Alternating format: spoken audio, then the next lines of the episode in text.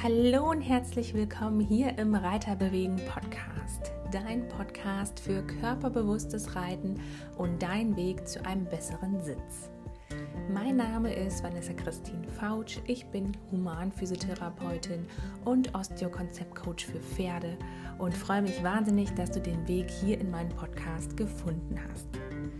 Mein Ziel ist es, dass sich jeder Reiter über seinen Sitz und die Hilfengebung beim Reiten bewusst wird und so selbstständig in der Lage ist, effektiv daran zu arbeiten. Bist du bereit? Ich mache dich fit.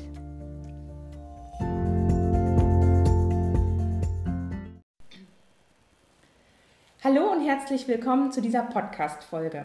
Heute habe ich wieder ein Interview für dich vorbereitet, weil bei mir ist die liebe Frauke Behrens. Ich freue mich total, dass Frauke sich die Zeit genommen hat, weil, was sie vielleicht noch gar nicht weiß, sie ist schon so ein bisschen ein kleines Vorbild für mich. Und wir haben uns mal auf einer Messe kennengelernt und dann haben wir uns ein bisschen aus den Augen verloren und jetzt habe ich all meinen Mut nochmal zusammengefasst und habe sie angeschrieben und gefragt, ob wir nicht eine Interviewfolge machen wollen. Und sie hat ja gesagt und deswegen ist sie heute hier. Herzlich willkommen, liebe Frauke. Magst du dich einmal selber vorstellen? Hallo, guten Tag, liebe Zuhörer, liebe Tini. Danke, dass ich hier sein darf. Ich finde das ganz toll, dass Podcasts gemacht werden und äh, dass du das machst, finde ich natürlich noch viel besser. Als Physiotherapeutin ist man da dann doch eher, fühlt sich gut aufgehoben und verstanden. ja, mein Name ist Frauke Behrens. Ich bin Sitzschulexpertin jetzt seit 23 Jahren mache, habe einen Reitsimulator und in diesem habe das Kentaurus-System gegründet und arbeite sowohl als Sitzschultrainerin, als Coach, als Physiotherapeutin und meine Kernkompetenz liegt darin, wirklich Ganzheitlichkeit zu leben. Mir ist sehr wichtig, das Pferd in seiner Gesamtheit zu sehen, wie den Reiter auch. Das ist so einfach gesagt und ist doch ein großes Projekt, es auch zu leben und auch so zu arbeiten. Ja, auf jeden Fall. Also ich glaube, alle, die hier zuhören, stellen sich auch ähnliche Fragen wie wir als, ich sage jetzt mal, normale Pferdeleute wir wollen ja eigentlich immer, dass es dem Pferd gut geht und wir als Reiter, ja, wir stehen dann meistens ein bisschen hinten dran. Wir gucken, dass der Stall gut ist, dass genug Futter da ist, dass das Pferd schick aussieht, dass es die ganze medizinische äh, und auch meine physiotherapeutische, osteopathische, chiropraktische Versorgung bekommt. Und wir als Reiter nehmen uns dann immer ein bisschen zurück und sagen, ach ja, ich dann mal später. Und ähm, ja, wir sind beide, wie gesagt, Physiotherapeuten und äh, kennen das, wenn die Reiter viel an das Pferd denken, aber nicht so viel an sich. Und ähm, du hast jetzt durch deine, ja äh, durch deine lange äh, Erfahrung oder jahrelange Erfahrung ähm, da vielleicht auch nochmal einen anderen Blickwinkel drauf. Glaubst du, also mein Eindruck ist, dass das in den letzten Jahren mehr geworden ist, dieses Bewusstsein von den Reitern, dass der Sitz wichtig ist und dass der Reiter eine gewisse Schlüsselfunktion auch in diesem Konstrukt einnimmt. Ist das für dich in den Jahren mehr geworden, deutlicher geworden oder ist das für mich jetzt nur so, eine, so ein Eindruck? Ich bin ja noch nicht ganz so lange dabei wie du, aber ich gerade so in den letzten zwei, drei Jahren finde ich, ist, was Sitzschulung betrifft, so ein Boom losgetreten worden. Wie ist da, deine, ähm, wie ist da dein Blickwinkel drauf? Ich sehe das ganz genauso. Entschuldigung. Ich sehe das ganz genauso. Als ich angefangen habe, haben die gesagt, Sitzschulungstrainer. Was ist das, äh, was ist das denn? Ja. Aber als ich angefangen habe, gab es auch noch keine Pferdephysiotherapeuten. Ach, krass. Ähm, ja. Das ist das, heute gar nicht mehr äh, wegzudenken. nee, das ist heute überhaupt nicht mehr wegzudenken. Und ähm, es ist einfach so, ja, Gott sei Dank ist dieses Bewusstsein viel, viel größer geworden. Und es ist so, dass es auch ganz dass einfach unterschätzt wird, wie groß Sitz ist und das eigene Wohlbefinden, auch für die Pferde. Wir sind der Kapitän für dieses, auf diesem Schiff, in, auf dieser Reise mit dem Pferd, in, in, dieser, in dieser Beziehung. Wir sind der Kapitän als Pferdebesitzer. Und wenn es uns schlecht geht, Das ist genau wie bei den Hunden, die dann Dinge von uns abnehmen, emotional, ist das bei den Pferden genauso. Ja. Und natürlich wird auch massivst unterschätzt, inwieweit unser, unsere Persönlichkeit, unsere Emotionen und unser gesamtes Sein ähm, sich in unserem Sitz, in unserer Körpersprache widerspiegelt. So wie wir in den Stall kommen, so wie wir auf das Pferd zugehen, es von der Weide holen, machen oder tun, weiß das Pferd, aha, okay, gut, heute wäre mal besser ausreiten angesagt als alles andere. Und man selber hat so dieses Ding, nein, wir müssen das trainieren, wir machen das und wir machen die Gymnastizierung und sind vielleicht gar nicht in der Verfassung dazu und sind überfordert und überfordern dann auch das Pferd, weil wir nicht zentriert bei uns sind, weder im Körper noch im Geist. Und das ist immer noch eine Sache, die unterschätzt wird. Ich finde sowieso, dass diese Zeit, in der wir jetzt leben, einen großen Wandel erfährt.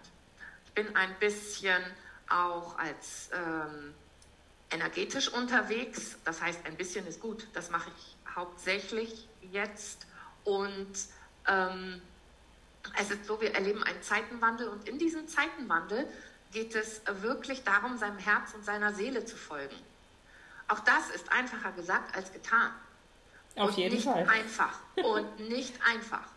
Und in diesem Zusammenhang spielt der Körper eine ganz, ganz, ganz, ganz große Rolle, weil der Geist ist schon weiter und der Körper kommt noch nicht hinterher. Das ist äh, ganz oft so. Und uns die Zeit zu nehmen, für uns daran zu arbeiten, ist auf jeden Fall sinnvoll, weil wir ja in einem unentwegten Dialog stehen. Es ist ja nicht nur der Sitz, sondern wir kommen in den Stall, wir bewegen uns. Auf die Ausstrahlung, ne? Die ganze Die gesamte ja. Ausstrahlung. Ja. Ich habe mal in einer alten Trainerzeitschrift, äh, keine Ahnung, habe ich irgendwo gefunden, im Internet von 1900, ich weiß nicht, 78, da hat ein amerikanischer Trainer gesagt, Pferde spüren Energien sofort, sofort und sind dafür sehr empfindsam und sehr achtsam. Das heißt, sei gewarnt, dass du immer mit positiver Ausstrahlung auf dein Pferd zugehst, wenn du trainieren willst und nicht mit einer ähm, Larifari-Haltung oder Stress oder oh, ich kann heute nicht, aber ich muss es trotzdem tun. So. Ja, ja. Und das fand ich, das fand ich ein total toller Satz, dass der das damals schon gesagt hat und dachte, ja, so ist es, so sehe ich das auch. Und, und das ist mir auch bei meinen Reitern dann ganz wichtig zu vermitteln. Also, dass ich dann auch wirklich schaue, wo diese Ganzheitlichkeit wieder im Hintergrund, wo liegt hier eigentlich der Knackpunkt? Ja. Was ist die Quelle des Störfeldes Die in Ursache. dieser Beziehung. Ja. Ja. Ist es körperlich? Das heißt, ist es ein schiefes Becken? Mhm. Ja? Mhm. Sitzt der Reiter unentwegt schief, schief und hat auf einer Hand mehr Zug als auf der anderen? Ist es das? Ist es die Konstitution des Reiters insgesamt? So nach dem Motto, ich bin ganz groß oder ich bin ganz klein. Je nachdem. Also nicht dieses deutsche Durchschnittsmaß. Ja, ja. Und ähm, was macht das mit mir? Was macht das mit dem Reiten? Passt der Sattel da zu mir? Ist der, äh, passt das? Weil auch das, das ist doch auch das ja. ist doch auch ganz häufig, also gerade jetzt so, also in den letzten Wochen bei mir, ganz oft sehe ich Reiter, die in ihren Sattel nicht passen, wo der Sattel vielleicht dem Pferd passt, aber dem Reiter so ganz und gar nicht. Das ist ja. doch auch eine, also da frage ich mich immer, gut, als Physiotherapeutin durch die Ausbildung, man wird ganz anders geschult, ganz anders, man bekommt ein anderes Körpergefühl, ich sage ja immer ein ganz anderes Körperbewusstsein, man denkt ja. in anderen Strukturen. Und ich denke dann mir immer, wenn ich sowas sehe und wenn die Leute wirklich auch sich bemüht haben, viele Sattler hatten viel Zeit, Geld, Tränen, alles schon investiert haben und dann wirklich einen Sattel haben, wo ich innerhalb von zwei Sekunden sehe, okay, der passt definitiv nicht. Der Oberschenkel ist viel zu lang, die Hüfte hat keinen Platz, äh, die Sitzfläche ist zu klein. Diese ganzen Sachen, die immer wieder irgendwie kommen. Ähm, ich finde das wirklich unglaublich und ich denke mir immer, wie, wie kann man sowas nicht merken? Aber es ist wirklich so, manche merken es und manche merken es nicht. Ist das auch dein Eindruck, dass dieses Körpergefühl, wo du gerade sagtest, die Gesellschaft ist auch so ein bisschen im Wandel, dass dieses Körpergefühl, dieses Bewusstsein für den eigenen Körper ähm, dass man sich auch mal, dass man auf sich hören darf und auf seine Bedürfnisse, dass das so ein bisschen verloren geht. Ist das auch dein Eindruck, jetzt auch als Therapeutin gerade?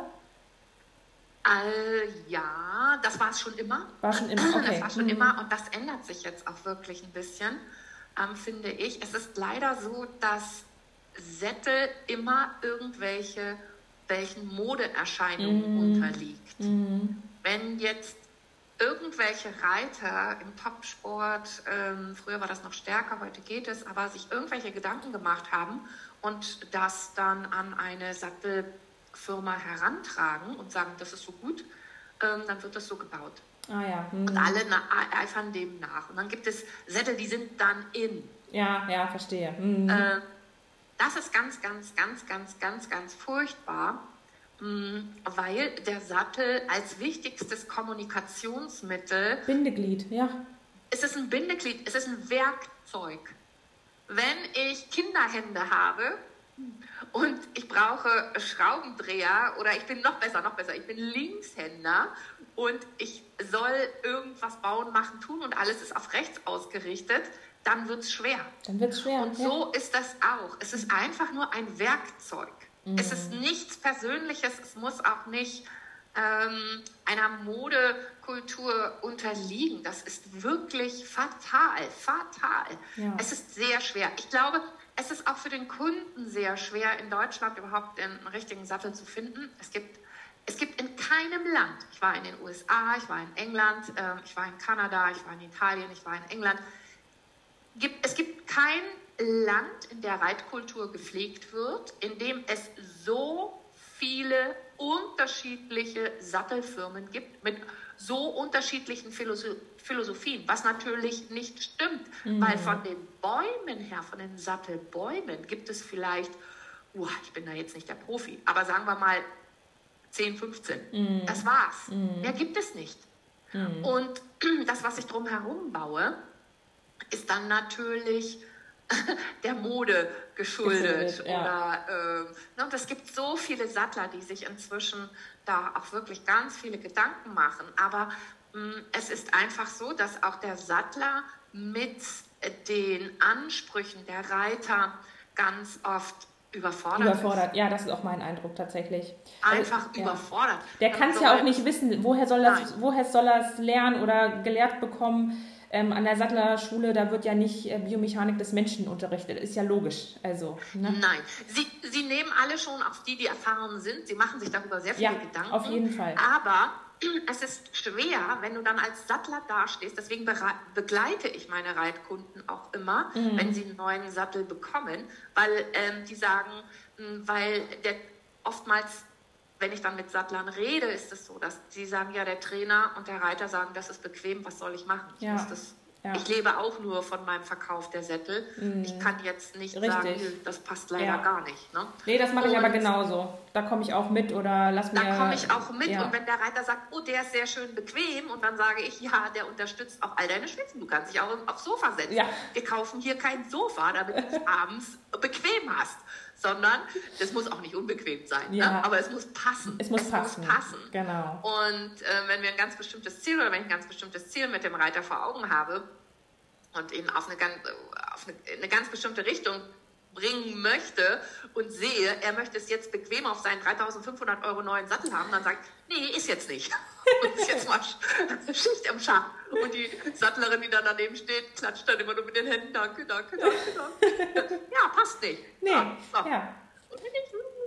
Wir haben dann immer schon ein bisschen, äh, das ist nicht einfach mit mir, äh, das, das gebe ich zu, aber das Ergebnis zählt und Richtig. dann das Pferd. Und wenn wir dann den Sattel so gebaut haben, dass es passt und das Pferd, das Pferd ist immer der Indikator für mich. Ich wollte gerade sagen, es, das spiegelt ja immer alles wieder. Immer. Und ja. darum geht es nicht. Du kannst auch auf einem gut, wenn der Sattel gut aufs Pferd passt, heißt es noch lange nicht, dass das Pferd mit dir oben drauf und dem Sattel gut läuft. Genau. Sondern erst wenn du auch in deine Kraft gefunden hast, in deine Zentriertheit gefunden hast, mit dem Sattel läuft das Pferd gut.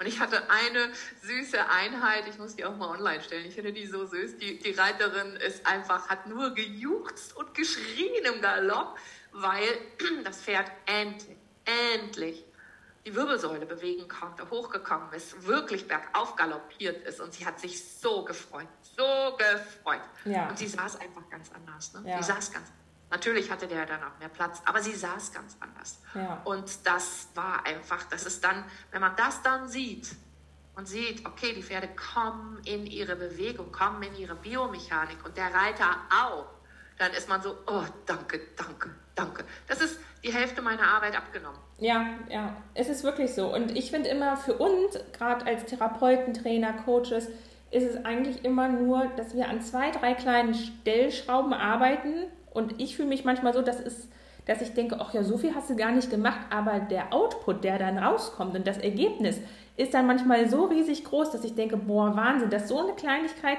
so einen großen ja. Output hat. Und das ist ja auch das Schöne, äh, wofür wir es ja auch machen.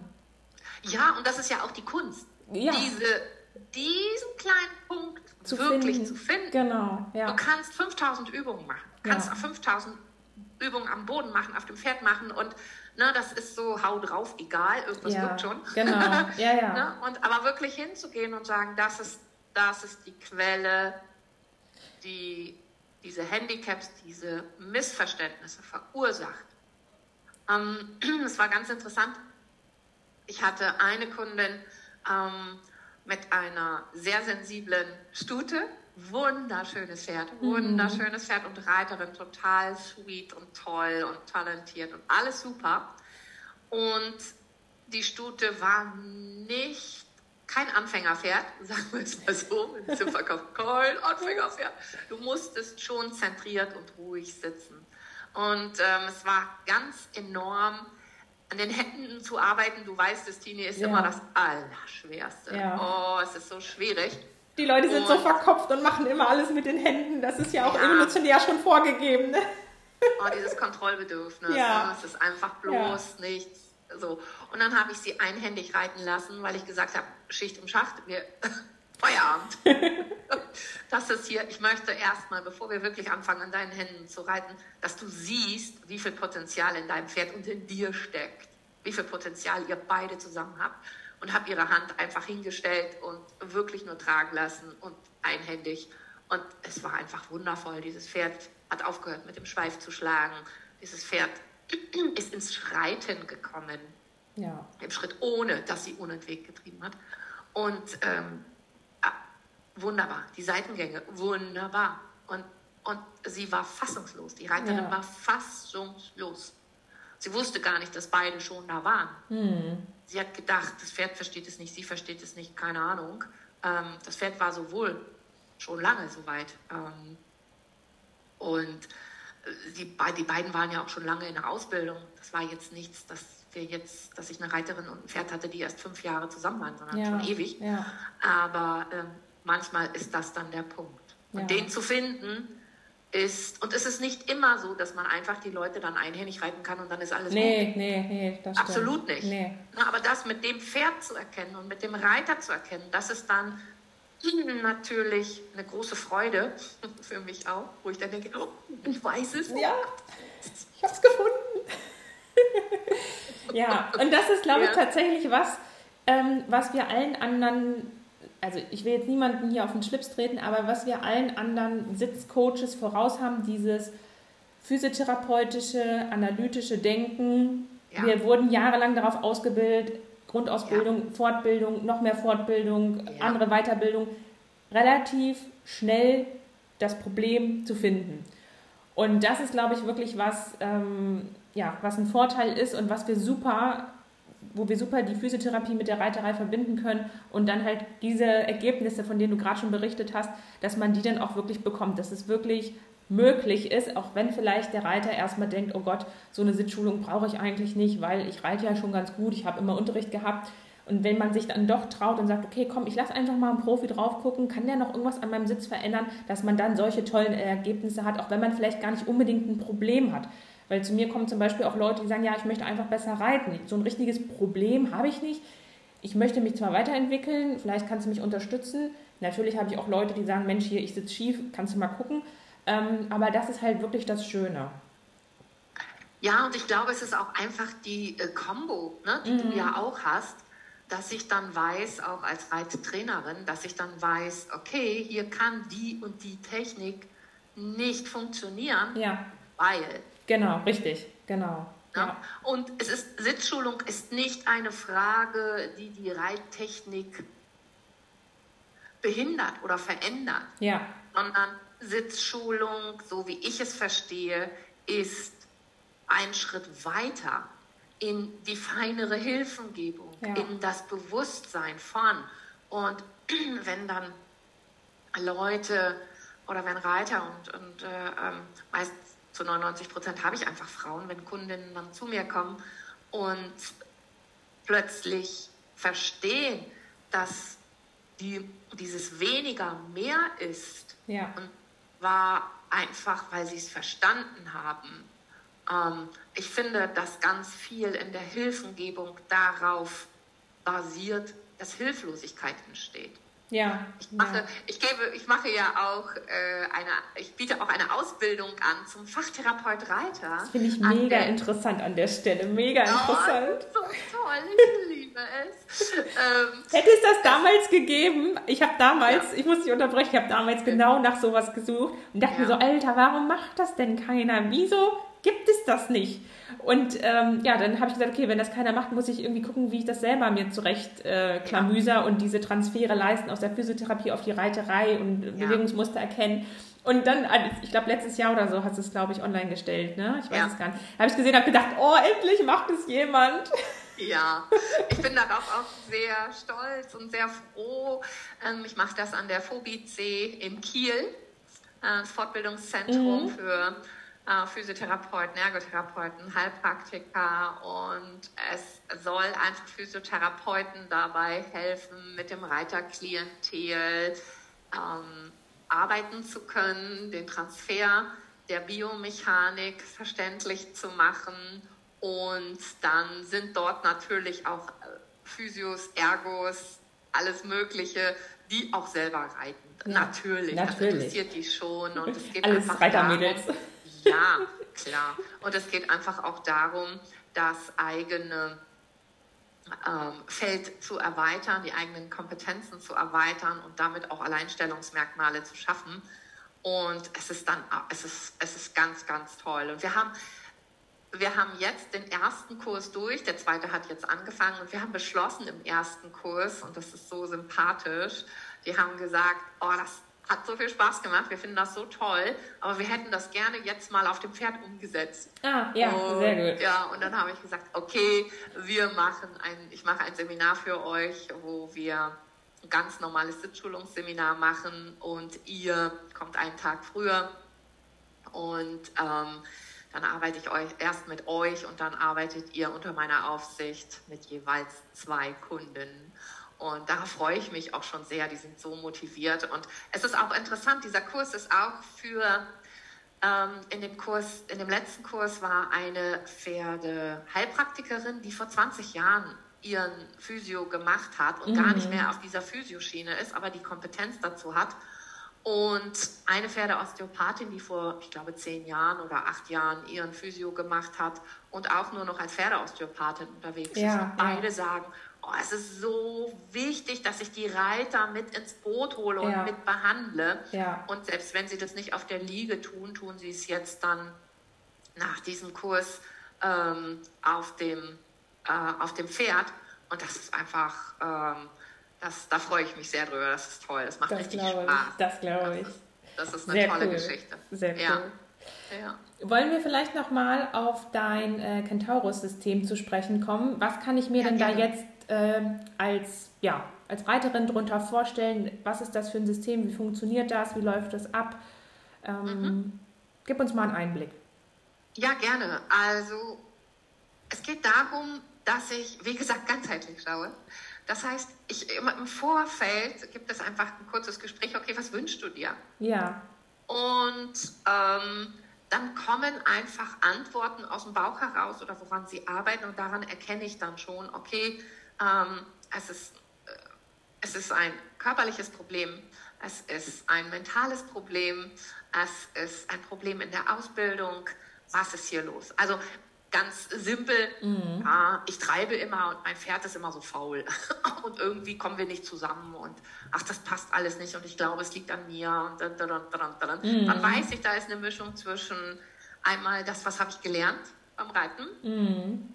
also jeden Schritt raustreiben, ähm, äh, und ähm, natürlich auch mit der Persönlichkeit, so dieser Entwicklung von, das Pferd muss vorwärts gehen und noch schneller und noch schneller. So, ähm, okay. Und ähm, es läuft dann so ab, dass ich auf jeden Fall erstmal eine Anamnese mache. Mhm. Und diese Anamnese ist eigentlich recht kurz. Ich brauche, ich brauche ein bisschen medizinische Historie, je nachdem. Es gibt manchmal auch Anamnesebogen vorweg. Kommt immer darauf an, welches Package Sie bestellen. Mhm. Ähm, ich mache auch immer äh, Gangbildanalysen, ähm, Reitanalysen, mhm. Video-Reitanalysen und dann, ich versuche so viele Infos wie möglich zusammenzutragen. Und wenn Sie das möchten, gehen Sie auch noch auf Jean Paul, auf meinen Reitsimulator, müssen das aber nicht. Also wir können alles so zusammenpacken, ja. dass wir ein Informationsquell haben, ja. wo ich dann sagen kann, und da ist das Problem. Ähm, in der, äh, es ist oft so, dass manchmal ähm, gerade mit Leuten, die dann sagen, oh, mein Pferd geht immer nicht vorwärts und dies und das, dass viele Sachen dahinter das blockieren. Das ist ganz, ganz, es ist einfach so eine, ja, eine richtige Schlange von einzelnen ähm, Wissen oder Fehlwissen, ähm, Glaubenssätzen, ja, ja. Ähm, allem Möglichen, was dahinter steht. Und da kann man dann. Symptome sagen, sozusagen. Viele Symptome. Ja, ja, viele Symptome und man muss dann wirklich sich Stück für Stück ähm, vorarbeiten. Man kann nicht sofort das, ganz, das Gesamtbild drehen mhm. und sagen, okay, wir verändern jetzt hier mal alles sofort. Das wäre einfach zu viel und überfordernd ja. auch für den Reiter und das Pferd, sondern man geht dann Stück für Stück vorwärts. Ähm, und es ist einfach auch so, dass ganz oft. Es ist total interessant, wenn ich dann die Leute auf Jean Paul hatte, mir das so alles angeschaut habe. Neulich hatte ich jemanden, das war sehr spannend und ganz klar. Ähm, das war eine L-Reiterin, mhm. die auch wirklich L-Reiterin war. Also wirklich, sie war schon lange dabei und sehr gut und hat mir von ihrer Ausbildung erzählt, von ihrer Reitlehrerin und ich war einfach nur schier begeistert, wie pferdegerecht und wie schön und wie freundlich sie das macht und ja, dort, dort, dort, dort. Und dann dachte ich, okay. Und dann stieg sie auf Jean Paul und Jean Paul hat nun mal die Größe eines richtigen Pferdes. Also der hat, wenn er hochfährt, 1,65, 1,64. Ja, ja. Ich habe das nie richtig ausgemessen. Und sie war, und man steigt mit einer Trittleiter auf. Und ähm, sie war auf dieser Trittleiter und wurde auf einmal ganz wackelig. Ah. Und dann dachte ich, wow, okay. Und sie, oh, ist der hoch, oh, ist der hoch, oh, ist der hoch. Und dann habe ich gedacht, ja, aber du reitest jetzt ungefähr gefühlt seit 15, 20 Jahren. Was ist jetzt so hoch? Also er hat jetzt nicht die Größe eines Elefanten. Ja, ne? ja, ja. Und dann saß sie da drauf und dann, oh, der kippt ja nach rechts. Und ich dachte, ja, der ist im Stand und ähm, natürlich, der wackelt ein bisschen. Und ich hatte ihr das vorher auch so ein bisschen erklärt. Ja, so. ja. So, jetzt geht's los. Und dann hatte sie, habe ich gesehen, dass sie wirklich große Angst hatte. Ah, okay. Sie hatte Angst. Ja, ja. Aber auf was beruhte diese Angst? Also sie ist auch, ne, sie reitet, also ja. L, ne, regelmäßig, Training. Um, und dann habe ich gedacht, okay. So, und dann haben wir dann weitergeschaut und da meinte ich so, also ich finde jetzt ähm, an deiner Analyse hier auf dem Bogen, ich finde eigentlich alles, ja, okay, das gibt so ein paar Sachen, an denen können wir arbeiten, aber Nichts wirklich Auffälliges. Nee, und dann habe ich gesagt, das ist auch nicht der Punkt. Warum, warum war es so ein Problem für dich, als erfahrene Reiterin aufzusteigen? Und dann hat sie gesagt, ja, sie hat massive Gleichgewichtsprobleme. Ah, und dann habe ich gedacht, uh, mm. das hat man aber beim Reiten weniger gemerkt. Ne? Das okay. hat sie gut kompensiert. Ja, ja. Sie meinte dann aber, so wie ihr Pferd dann mal ein bisschen guckt oder ein bisschen so macht, verharrt, sie würde auch sofort runterfliegen, weil sie sofort fest wird. Das heißt, diese Person, ähm, dann habe ich mit ihr die beiden Gleichgewichtsformen von ähm, äh, Balanciergleichgewicht und Standgleichgewicht mhm. erprobt. Dafür gibt es ja ähm, Tests na, konditionierte Tests mhm. und erprobte Tests. Und ähm, interessanterweise, das Balanciergleichgewicht war super. das Standgleichgewicht war eine Katastrophe. Ja, ja, Romberg. Mhm. Eine Katastrophe. Und dann habe ich gedacht, okay. Und dann haben wir angefangen, ein bisschen zu erzählen und zu machen und zu tun. Und ähm, das war etwas, was in ihrer Persönlichkeit als Trauma verhaftet war. Mhm. Ja. Und das wird sie ihr Leben lang beim Reiten behindern, logischerweise. Sie ist ja schon 15 Jahre alt und das ist immer noch ein Problem. Es ja. hört nicht auf. Und ähm, da wäre dann, da hätte ich dann jetzt in dem Fall Coaching angeboten. Ja. Ich mache schon seit ewigen Zeiten auch mit Pferden Familienaufstellungen. Ich äh, habe jetzt ähm, bei der Tao Akademie in Kanada ähm, Zertifikate abgelegt und Ausbildungen gemacht ähm, und ähm, ja, arbeite in Richtung Taoismus, Buddhismus, Konfuzianismus. Die haben da so eine Philosophie, die ist sehr schön und es gibt äh, spezielle Möglichkeiten, wie man mit der Seele arbeiten kann, wie ja auch in der Familienaufstellung. Und ähm, ja, da wäre dann der Punkt, wo wir äh, ansetzen, dann, wenn das so ist, ja, ja. Äh, um das Trauma aufzulösen. Und das war immer schon mein Wunsch, so zu arbeiten, weil das einfach. So einfach in verschiedenen Ebenen, ne? wie du schon ja, sagst. Ja, es ist diese Ganzheitlichkeit. Ja, ne? genau, ne? Wir wissen, genau. wir haben in der Ausbildung immer erklärt bekommen, ja, ganzheitlich, ganzheitlich. Und dann sind wir in der Praxis und denken, was zum Teufel ist hier noch ganzheitlich? Wir haben hier Symptome, darauf machen wir rum und nach 20 Minuten sind wir fertig. Das ist nicht ganzheitlich. das ist nicht so. Das heißt, man wird schnell desillusioniert als Physiotherapeutin und muss sich dann entscheiden, will ich den Weg weitergehen und einfach über mehr Fortbildungen ähm, in einzelne Bereiche so vordringen, dass ich dann wirklich nur noch symptomatisch arbeite. Oder will ich ähm, den Schritt wagen und äh, ganzheitlich arbeiten? Und dieses energetische Arbeiten ist erst in den letzten Jahren hinzugekommen, mhm. weil ich dann auch die Fachkompetenzen dazu hatte ähm, und die dementsprechenden Ausbildungen dazu. Und es ist einfach, es ist einfach unglaublich, was das nochmal macht. Das glaube ich. Auch das manchmal mit den Pferden, wenn man so, ähm, ich mache ja auch das mit den, mit den Pferden, mache ich dann auch ähm, die Aufstellung und es ist unglaublich, was da dann passiert und was in der Beziehung sich dreht.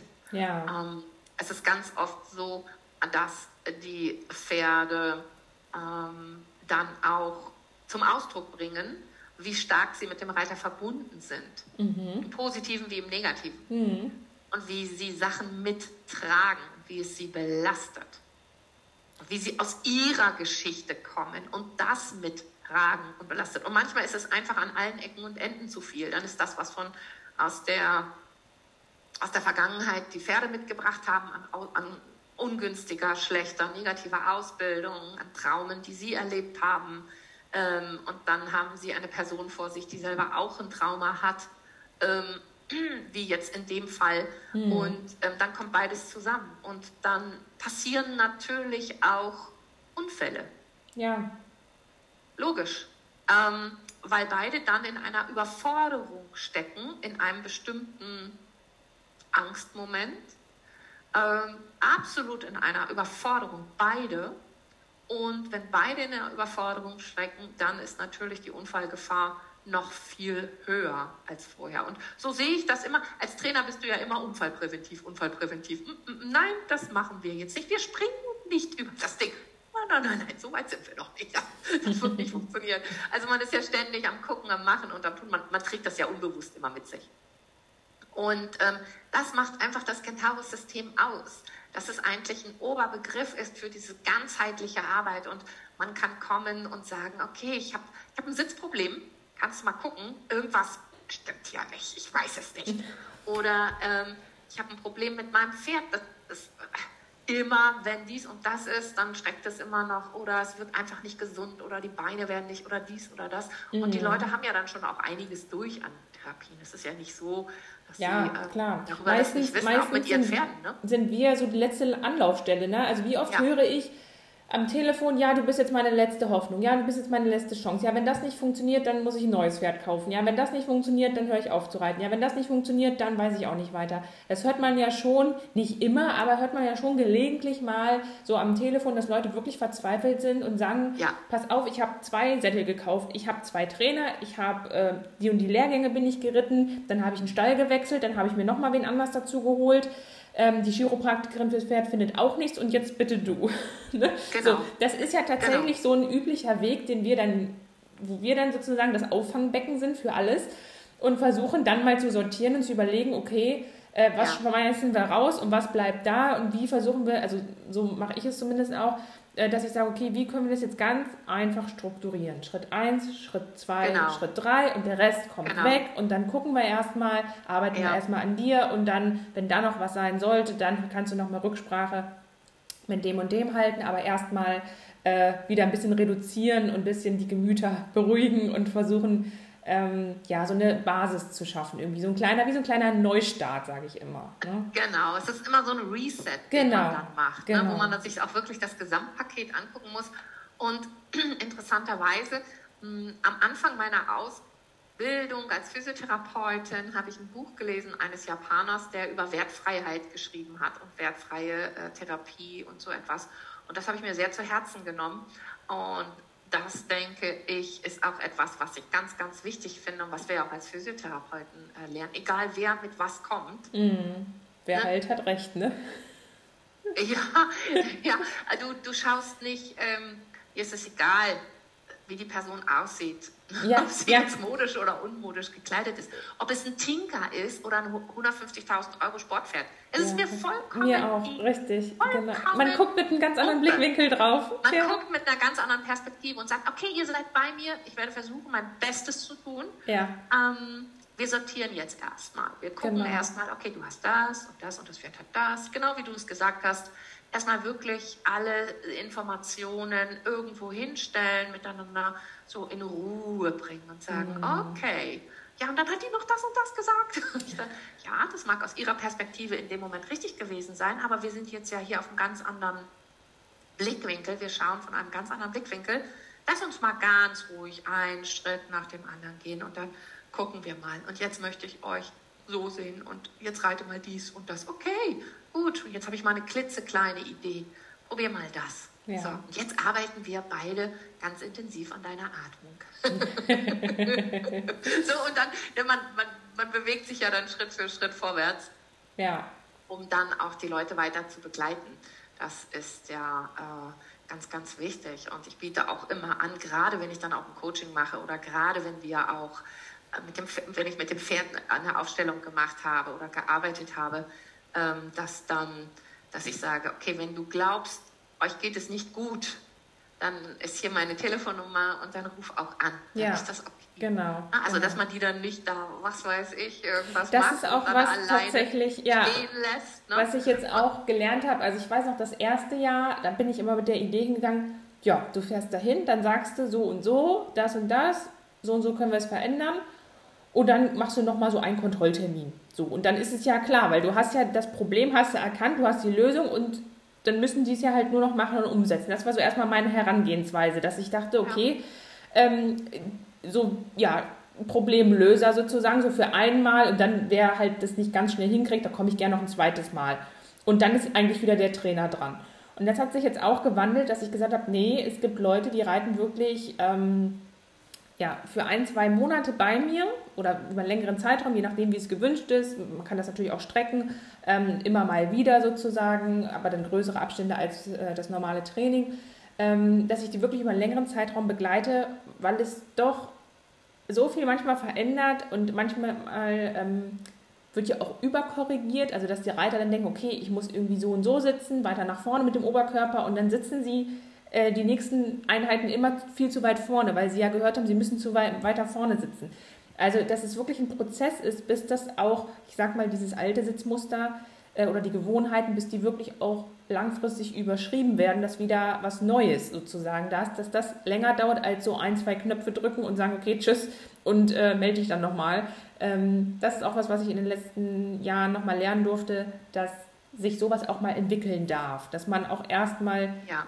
Mit kleinen Schritten anfängt und dann immer wieder was draufpackt, als gleich äh, die drei größten Fehler und dann sagen hier, okay, das und das, daran musst du arbeiten und äh, wenn du soweit bist und das fertig gekriegt hast alleine, dann melde sie dich nochmal, dann machen wir das nächste. Nein, sondern dass wir das zusammen in kleinen Schritten gemeinsam machen, das ist auch nochmal, äh, was ich tatsächlich gelernt habe, was total interessant war. Ja, das ist es auch. Und das ist ja auch immer so, dass du nie weißt, was hinter oder in der Geschichte des Reiters, der dann vor dir steht, alles schon passiert ist. Ja, genau. Du kannst es erahnen, aber du weißt es nicht. Und mh, mm, was auch immer unterschätzt wird, wenn man am Becken arbeitet, zum Beispiel, ich habe früher immer gedacht, ja, dann schiebe ich dir das gerade, ich arbeite an der Muskulatur, ich mache dies, ich mache das, ich löse die Blockaden und dann wups. nee, nix wups. Na, er sich ähm, neue Sitzmuster etablieren, dauert es auch. Und ich habe festgestellt anhand von Messungen von Jean-Paul, dass selbst wenn ich das Becken gerade gestellt habe, dass die Leute immer noch schief sitzen. Ja. Und dass das einfach, ähm, dass das, äh, dass diese Muster als Bild vorhanden sind und sich nicht so einfach wegwischen lassen.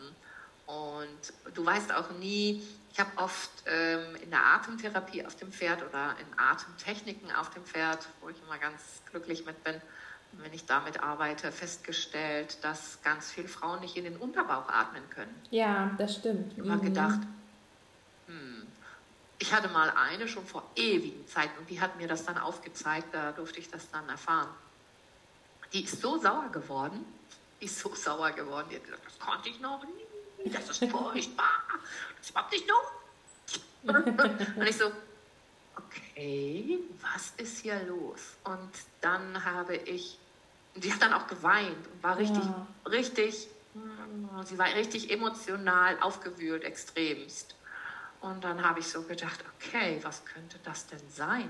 Und dann ist mir natürlich bewusst geworden, dass jeder dass äh, jedes Körperteil auch einen emotionalen Hund, äh, Hintergrund hat. Mhm. Schultern, ganz einfach, Schultern stehen immer für, ich trage den Rest der Welt auf meinen Schultern. Mhm. Ähm, und Becken ist einfach ein großes Thema. Hüfte, Hüfte oder Hüft, beide Hüftgelenke stehen für inneres Gleichgewicht. Und Bauch ist natürlich der Sitz von kindheitlichem Trauma. Mhm. Und das darf man nie unterschätzen, wie viel es einen bewegt, innerlich, in mhm. jeder Form. Mhm. Körper, Geist, und Seele, wirklich. Und gerade auch, wir sehen das immer wieder an der Arbeit an den Händen, ähm, dass ähm, es so schwer ist, ein Gleichmaß da reinzubringen und ähm, dass man immer genau gucken muss, okay, was habe ich damit jetzt angestoßen, was passiert jetzt? Ich muss das dann nicht wissen, ne? darum geht es nicht, sondern in dem Moment gehe ich damit dann einfach achtsamer um und denke mir andere Sachen aus, wie man dann da hinkommen kann. Und ähm, ja, manchmal ähm, ergibt es sich dann auch von alleine, dass die Reiter dann auch sagen, ja, ich glaube, ich, ich, glaub, ich versuche es mal ein bisschen anders. Vielleicht, wenn ich so kurz unter meiner, unter meiner Brustbeinspitze da reinatme, vielleicht hilft das. Ja, und dann sage ich, ja, probier das, sehr gut, sehr schön, toll, mach das. Ja. ja. Und ähm, ich finde das immer noch, es, ich bin keine Feministin, das kann man nicht behaupten, aber es ist einfach so, dass in Deutschland jeden zweiten Tag eine Frau ermordet wird, weil sie eine Frau ist. Und dass Missbrauch häufiger der Fall ist, als man denkt. Mhm. Oder Missbrauch in jeder Form. Mhm. Und natürlich ist es so, wenn man der, der, an der Mittelpositur des Reiters arbeitet, dass dann da äh, äh, natürlich das auch Triggerpunkte sein könnten, wo das Trauma einfach in irgendeiner Form, noch nicht mal bewusst, ja. aber in irgendeiner Form als Muster wieder hochkommt. Ich finde das sehr interessant, wie der Körper auf solche Strukturen reagiert, weil ich hatte mal einen Autounfall, da war ich 18, da war ich in den USA und in uns ist jemand frontal reingefahren. Und mh, mm, dieser ganze Prozess der, der Schadensabwicklung etc. zog sich über Jahre hin. Und ich habe immer in diesen Jahren geglaubt, der Autounfall sei in einer Linkskurve passiert. Mhm. Das heißt, der betrunkene andere Fahrer, der auf der anderen Fahrbahn war, hat einfach die Fahrbahn gewechselt und wir sind links. Und ich habe dann festgestellt, dass ich immer in Linkskurven beim Autofahren ah, okay. werde. Ja, ich habe angespannt, werde. unbewusst. Ja, ja. Hat ein bisschen gedauert, wo ich dachte, äh, was, was, was mache ich was denn passiert hier? hier eigentlich? Ja. Was passiert hier eigentlich?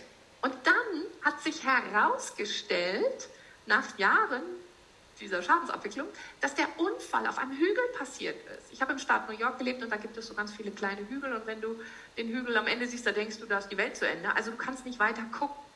Du fährst, es ist, ist nicht bergig, aber hügelig. Ja. Und, und der ist einfach an der Spitze des Hügels auf uns gestoßen, in uns reingefahren und es war gar keine Linkskurve.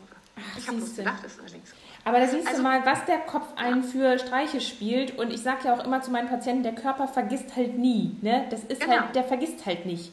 So, du Nein. kannst es vom Geist her, kannst es wegdrängen, kannst es verarbeiten, so, aber in deinem Körper ist das gespeichert. Ich weiß noch, als ich meine äh, Fortbildung begonnen habe zur Manualtherapeutin, da war, ähm, hat sich der Dozent vorgestellt und hat dann so ganz kurz eine Demo gemacht, wo er einmal so schnell gescannt hat, untersucht hat, hat das halt auch laut gemacht. Also wir durften ihm sozusagen beim Denken zuhören, total interessant. Und ja. dann meinte er in so einem Nebensatz, und das werde ich nie vergessen, ähm, ja, es reicht eigentlich, wenn ich den Mensch schon sehe, dann weiß ich, ob der funktioniert oder nicht. Und wenn ich mir unsicher bin, fasse ich ihn einmal, egal wo, irgendwo an und dann weiß ich, das Körperteil funktioniert oder nicht. Und ich dachte mir in dem Moment, so gerade nach der Ausbildung, aha, ja, alles klar. Und jetzt weiß ich aber, was er meint dass man, wenn man jemanden anfasst und spürt, dass man denkt, oh, das ist zu viel Spannung hier und ähm, der Ellbogen, das kann so nicht funktionieren und die Schulter und hm. und das ist so interessant und ich sage immer zu meinen Patienten, wenn die sagen, ja, kann das zusammenhängen damals vor drei Jahren? Ich so, äh, ja, das kann definitiv zusammenhängen. Ja, ja. ja es ist Mega einfach spannend. auch so. Wir haben als Physiotherapeuten keine bildgebende Diagnostik. Nur die Hände. Das heißt, nur die Hände. Und es, diese, diese Wahrnehmung an der Hand ist ja nicht nur, dass wir Spannung fühlen, sondern manchmal gehen wir über den Bauchbereich oder über ein Bein oder Hüft- oder Rückenbereich und spüren schon die Frequenzen. Ja, wir fühlen, total, ja. ah, da stimmt was nicht. Richtig, ah, ja. da stimmt was nicht. Da stimmt wirklich was nicht. Ähm, wow. Und und dann fängt man ja dann auch an zu fragen und schaut, okay, was könnte da sein, was ist da. Das war mal total süß. Ich hatte eine Patientin und die hat gesagt, ähm, ja, Frauke, ich bin heute bei dir und du bist jetzt die erste Außenstehende, die es erfährt. Bitte sag es nicht weiter, ich bin schwanger. Ach, ja. Und ich, ja, wie toll, wie schön. Und äh, so, und dann war das so witzig, weil ich hatte mich natürlich im Laufe der Jahre, du wirst ja immer feiner auch mit der Hand, ne? Mhm. Ja dann und dann habe ich gesagt, das war erst der vierte, fünfte Monat, so noch nicht mal so in dem Dreh, ich weiß es nicht mehr ganz genau. Und, oder dritte Monat oder irgendwie sowas. Also wirklich noch nicht weit fortgeschritten. Und ähm, da meinte ich, wow, das wird ein wilder, wilder, wildes Kind. Der wird das Leben voll ausnutzen. Da war so viel Energie dahinter. Da war so viel Energie dahinter. Und, ähm, und so war es auch. Es war ein kleiner wilder Junge, den haben sie dann auch noch Oscar genannt. Und Oscar hat die Welt gerockt. Also wirklich total süß. Und dann war sie irgendwann wieder da und meinte, Frauke, ich bin wieder schwanger und guck mal bitte hin. Was so, ne? Und ich dachte, okay. Und dann war ich geschockt, weil da ganz wenig Energie war. Und, ähm, und ich dachte, ui, hoffentlich ist da nichts passiert. Ja. Und dann habe ich schon überlegt, oh, wie sage ich ihr das, dass ja. sie jetzt zum Frauenarzt geht, ohne da jetzt eine Panik auszulösen. Ah, wie mache ich das, wie mache ich das? Und ich so, ah, ah, ah. Und dann habe ich nochmal hingefühlt und habe sie angeguckt und habe es auch so, würde ich sonst nie sagen, aber aus lauter Schreck, weil ich so in Sorge war, mhm. was da jetzt nun los sein könnte und auch eventuell irgendwas nicht okay ist, habe ich zu ihr gesagt, oh mein Gott, das sind Zwillinge. nein. Ich dachte, sind Zwillinge. Entschuldige, dass ich das gesagt habe. Und dann habe ich ihr das so ein bisschen erklärt, weil der eine hat geschlafen und der andere hat so ganz sanft den anderen. Und so, also unglaublich, unglaublich. Und es waren tatsächlich Zwillinge. Es Ach, war wie lustig. unglaublich. Ja, ich habe mich so gefreut und es waren zwei ruhige, ganz ruhige Mädchen und ähm, ganz toll. Es ist ganz süß ausgegangen und äh, eine ganz tolle Geschichte, wie ich finde. Und ja, so ist das dann als Physiotherapeutin. Man entwickelt immer mehr dieses Gefühl und fängt auch an, es ist ja nur ein Gefühl, es ist ein ja, Indikator, ja, es ist ein Symptom. Ne, damit sagt man nicht, oh mein Gott, Sie haben dies oder das. Darum geht es auch nicht, sondern es geht zu herauszufinden, okay, hier an diesem Bereich stimmt etwas nicht. Und da gucke ich mal hin. Ja, dann lass uns doch noch mal vielleicht auf die Arbeit mit dem Jean-Paul zu sprechen kommen. Du hast ja einen Reitsimulator, Reitsimulator oder Pferdesimulator, wie, wie nennst du ihn? Reitsimulator. Reitsimulator, okay. Weil der Joker, ich habe ja auch einen und das ist ein Pferdesimulator. Der heißt offiziell Pferdesimulator. Deswegen frage ich nur noch mal nach. Genau. Macht auch mehr Sinn, finde ich. Macht mehr Sinn. Ich hatte ihn mir ja angeguckt im Internet, ja, deine ja. Arbeit ein bisschen und ich finde, das macht auch mehr Sinn. Ja. Nein, Jean, ja. Ähm, Jean-Paul ist insofern kein Pferdesimulator, weil die Philosophie dahinter ist es, aufzuzeigen, die Ursache des Schiefsitzens, des ähm, eine Hand wirkt stärker ein als die andere, des, ähm, der Koordinationsprobleme etc., was immer so auftritt. Ähm, er hat fünf, er misst das mit Sensoren, die im Pferd sind. Vorher wird auch jeder Reiter als solches kalibriert. Jeder hat ein unterschiedliches Gewicht, eine unterschiedliche Ach, Größe cool. ja, etc. Mega. Mega. Ja, damit das dann auch ähm, ganz individuell ist. Ganz individuell ist, genau. Und ich sehe an diesen fünf Kennlinien, die erste Kennlinie ist für mich ein Aufzeiger, wo das Problem sitzt. Aha. Also sprich, es wird geschaut, welche Blockierungen gibt es in den Gelenken eventuell, wo klemmt es, mhm. welche Disbalancen in der Muskulatur, sprich Schulter. Ähm, dann weiterhin ist das Ganze, ist das Ganze ein neuronales Problem. Also liegt es an der Nerven, am Nerven, an Nervenstrukturen ähm, unterschiedlich. Mm, da ist es dann auch so, dass natürlich bei Leuten, die äh, schwere äh, Unfälle hatten mit dem Pferd, mh, mm, das ganze Nervensystem immer schnell ähm, auf, ich sag mal, Hab-Acht-Stellung steht, also ganz schnell reagiert und ganz schnell überreagiert. Und auch das sieht man daran. Man sieht auch, ganz witzig, ähm, wenn junge Mädchen große, große Wachstumsschübe hinter sich haben Ach, oder Kinder große krass. Wachstumsschübe hinter sich haben und dann natürlich so alles aus der Form gerät. So, äh? die sitzen ganz ordentlich, aber du denkst so, ich gucke dann aufs Bild und denke, nee, eine neurologische Erkrankung ist das nicht, aber was, was ist hier los? Und dann, ach ja, bist du gewachsen? Und dann die Mutter, doch, doch, in den letzten vier Monaten zweieinhalb Zentimeter. Und ich, oh mein Gott. Und dann weiß man natürlich, okay, da kommen die anderen Strukturen noch nicht hinterher.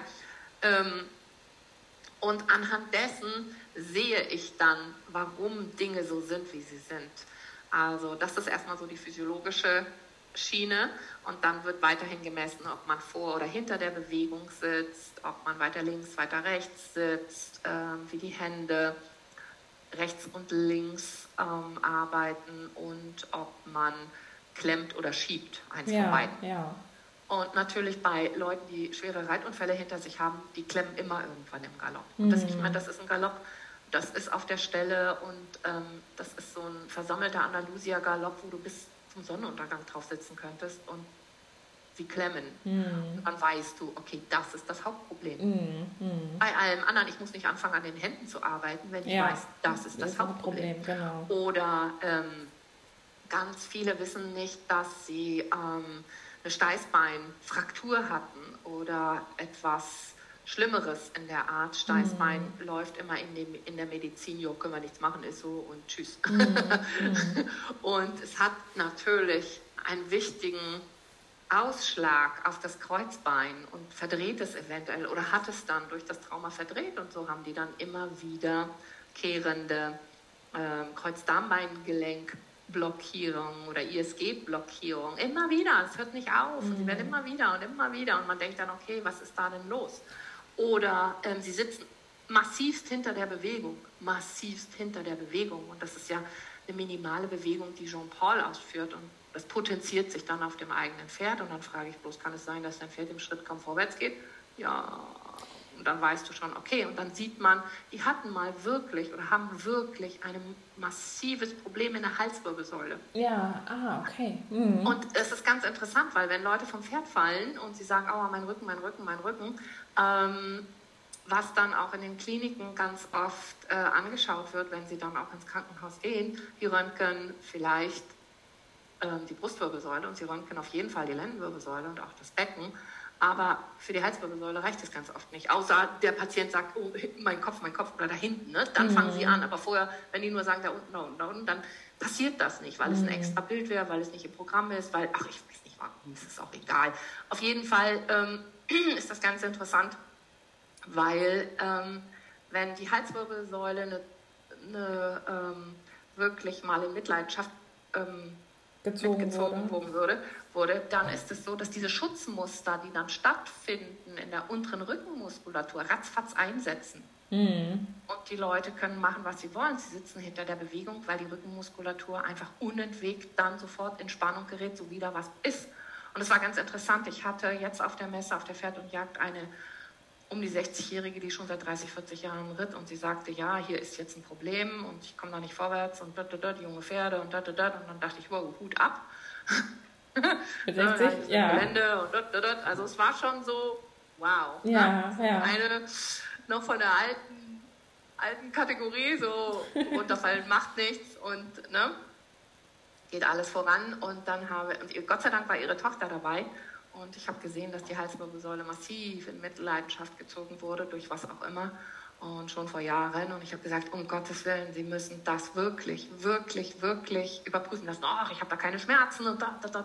Ich dann, ja, Bandscheiben machen auch erstmal keine Schmerzen. Die haben keine Schmerzrezeptoren. Das passiert dann. Aber dann Halswirbelsäule ist nicht lustig. Ne? Das mhm. muss wirklich, ähm, daran hängt ihr Leben. Mhm. Und ähm, Lendenwirbelsäule, ja, ist auch schlimm. Und ähm, aber da, da oben ist immer ist wichtig. Ja, ja. Tod oder Leben. Das ist schon mal eine andere Nummer. Und ähm, dann habe ich so auf sie eingeredet, sie wollte das überhaupt nicht wahrhaben. Sie, nein, das liegt daran. Ich dann, nein, nein. Ich habe da auf meinem Standpunkt beharrt. Und siehe da, sie hat dann wirklich ähm, bildgebende Techniken machen lassen und hat mir jetzt, jetzt drei Monate im März hat sie mir geschrieben, dass da ähm, massive Vorfälle waren und massiv alles in ähm, Strukturen geschädigt waren mhm. und ähm, hat mir dann gedankt und ich habe gedacht, jo. Ne? Also, und das hat dann der Jean-Paul erkannt. Du hast die, du, das hat ja der Jean-Paul erkannt. Du hast ja. ja, also durch die Analyse, wie du natürlich durch deine Art ähm, ähm, Anamnese auch betrieben hast, aber du hast sie jetzt ja nicht händisch auf der Messe untersucht oder hat, hast irgendwelche Doch, habe ich dann auch Ach so. und habe auch sogar Tests gemacht. Ah, okay. Also, ne, so Halswirbelsäule und, und kannst du dies, kannst ja, du das, kannst ja. du das, war alles tippitoppi. Ach. War alles tippitoppi. Ah, Nur Jean-Paul okay. hat gesagt, da ist was. das ist überhaupt nicht tippitoppi. Aber ganz, das ist ja, ja, aber das ist ja cool, weil das unterscheidet ihn ja auch von anderen Reizsimulatoren. Ja. Ja. Das ist ja ein Alleinstellungsmerkmal. Ja. Die anderen äh, Anbieter, ähm, die haben ja sowas nicht integriert, Nein. meines Wissens. Nein. Nein, und das macht ihn auch aus. Ne? Mir cool. ist es immer wichtig, auch den Reitern äh, mitzuteilen, schaut mal, es liegt nicht daran, dass ihr irgendwas nicht verstanden habt, dass ihr nicht gut genug seid, dass eure Ausbildung nicht gut genug war oder ihr nicht gut genug wart oder dieses übliche, ja, oh mein Gott, ich krieg's nie gebacken ähm, sondern hier gibt es ein Problem und der Körper reagiert und der Körper kann nicht anders reagieren. Er ja. muss. Ja. Es gibt einfach ein paar ähm, Zusammenhänge im Körper, wie der auch sein Überleben sichert, ja. unabhängig, ob du das nun willst oder nicht. Der Geist ist längst nicht alles und ähm, das äh, zeigt er auf und er zeigt es ganz klar auf und er sagt, ne, so wird es nichts das geht hier gar nicht. Oder er sagt, okay, es liegt daran oder daran. Und das ist dann schon sehr spannend. Ne? Das ist mega also cool. Auch, ja, das ist auch mega cool. Und ne, die Leute, die dann unglücklich sind mit ihren Händen zum Beispiel oder immer den Kopf unten tragen, dann sage ich, ja, das geht nicht anders. Du darfst deinen Kopf unten tragen. Ähm, weil deine Brustwirbelsäule und deine Halswirbelsäule insgesamt sind von Natur aus so steil gestellt. Wenn du das nicht machst, kriegst du unentwegt Schläge nach oben rein ins Gehirn, in den Hirnstamm. Mhm. Und das will dein Körper nicht. Mhm. Du musst vielleicht nicht deinen Kopf auf den, auf den Widerriss blicken lassen, aber wir machen das mal so, dass das noch okay ist. Mhm. Und ähm, genau, das ist einfach ganz, ganz wichtig. Und alle, die dann versucht haben zu sagen, nimm mal deinen Kopf hoch, bitte mach es nicht. Es mhm. entspricht nicht deinem, deiner Konstitution, überhaupt nicht. Und das brauchst du auch nicht, um einen guten Dialog zu haben. Ne, wir machen das ein bisschen anders und bringen dich trotzdem in die Bewegung. Liebe Frauke, es war wirklich sehr interessant und äh, richtig gut, mal sich auszutauschen. Das wird bestimmt nicht das letzte Mal gewesen sein. Hast du vielleicht zum Abschluss jetzt nochmal irgendeine Botschaft an die Reiter, an die Pferdewelt? Was möchtest du vielleicht auch eine Frage beantworten, die ich dir nicht gestellt habe? Dann darfst du sie hier noch einmal ähm, loslassen, entweder deine Botschaft oder deine Antwort. Ja, gerne. Meine Botschaft an die Pferdewelt wäre, hört auf euren Körper, hört auf euer Herz und folgt diesem. Das wäre meine Botschaft. Sehr schön. Oh. ja, besser kann man es ja gar nicht sagen. Also ich fand es wirklich mega interessant, äh, mal hinter die Kulissen zu gucken, mal zu erfahren, ähm, wie jemand arbeitet, der schon wirklich sich jahrelang mit dem Thema Reiter, Sitz, Pferd, diesen ganzen äh, komplexen Schubladen sozusagen, die es da so gibt, ähm, sich da gewidmet hat und damit gearbeitet hat. Und ähm, vielen Dank für deine Offenheit auf jeden Fall. Das ist, glaube ich, für sehr den gerne. einen oder anderen äh, Hörer auch sehr interessant, das mal so zu verfolgen. Und ähm, ja, wir hatten äh, schöne, viele kleine Stories, die wir jetzt äh, uns alle nochmal selber anhören können im Nachhinein. Ähm, wenn jetzt jemand sagt, Mensch, ich interessiere mich dafür und ähm, die Frau hat was angesprochen, das äh, tritt auch bei mir äh, auf oder das, da erkenne ich mich irgendwie wieder. Ähm, wo finden dich denn die Leute? Ich weiß zum Beispiel, dass du auch ein Buch geschrieben hast. Ähm, das ja. ist vielleicht so ein kleiner Alltagstipp nochmal. Ähm, sag nochmal ein, zwei Sachen zum Buch und dann, wo finden dich die Leute und wie kann man Kontakt mit dir aufnehmen? Ja, ähm, das Buch heißt Der Reitersitz, das Praxisbuch und ist auch ähm, überall zu finden. Habe ich mir schon bestellt. Ist schon, ist schon durchgelesen, komplett. Ja, und ich wollte einfach ein Buch machen. Am Anfang habe ich angefangen und wollte so ein Ur, so ein Standardwerk schreiben, dass ich gedacht habe, ja, Frau ganz toll, du bist ja auch der Typ für ein Standardwerk. Das, das ist die blödste Idee, die du je hattest. Und es hat Jahre gedauert. Und äh, dann habe ich festgestellt, ich möchte ein Buch machen, in dem man, wo man reinguckt, es verstanden hat, wie es funktioniert. Ne? Also man muss am Anfang sich aussuchen, an welchem Bereich man arbeiten will und dann macht man einen Multiple-Choice-Test und findet dann daraufhin Übungen am Boden und auf dem Pferd. Genau, also es ist ein reines Praxisbuch. So ja. können wir es eigentlich, ja. ne? also klar auch ein bisschen ja. Theorie mit inbegriffen ist klar. immer, aber prinzipiell für die Praktika sehr gut geeignet. Genau, ich habe dann da auch reingeschrieben, wie es ausgeführt wird, was man fühlen soll, was das Ziel ist und Hilfe, es klappt nicht, ne? so dass man das so ein bisschen hat und Kontraindikationen. Das finde ich immer wichtig, ganz genau, wichtig bei ganz vielen Sitzübungen. Manche Trainer wo ich dann denke, nein. Irgendwas Wahlloses, genau. Also es ist wirklich, äh, natürlich immer, wenn ja. ihr euch unsicher seid, immer mit dem, äh, mit eurem Therapeuten oder Arzt nochmal besprechen, aber Fall. in der Regel steht es dann auch damit drin, was man machen darf und ähm, was man halt nicht machen sollte, wenn man das und das hat. Genau. Das ist das Buch dazu. Ähm, ihr findet mich einfach Frau Behrens googeln und ihr findet dann meine Internetseite. Ich bin auf Facebook, ich bin auf Instagram. Ähm, schreibt mich einfach an auf einer dieser sozialen Medien, ruft mich an. Im Internet steht, glaube ich, auch meine Telefonnummer. Kein Problem, kein Problem. Ich bin da vollkommen schmerzbefreit mit immer, was da ist. Ähm, absolut vollkommen okay. Ähm, alles ist richtig, alles ist so, wie es ist. Und äh, ja, meldet euch gerne, gar kein Problem. Super, dann ich werde das auch nochmal verlinken hier im Podcast, dass ich nochmal deine äh, Homepage teile und ja, dann vielen, vielen Dank für deine Zeit. Und wie gesagt, das wird nicht das letzte Mal gewesen sein. Ich freue mich ähm, auf euer Feedback. Also die, die jetzt die Podcast-Folge angehört haben, lasst mir doch ein Feedback da. Ihr könnt mir gerne eine Mail schreiben oder eine WhatsApp oder mich natürlich auch bewerten. Da freuen wir uns immer sehr drüber. In diesem Sinne wünsche ich euch noch einen schönen Tag. Bis ganz bald. Deine Vanessa Christine Fautsch. Recht herzlichen Dank, liebe Tini. Danke. Tschüss. Tschüss. Wenn dir dieser Podcast und die Inhalte gefallen, dann würde ich mich wahnsinnig über eine 5-Sterne-Bewertung hier auf iTunes freuen.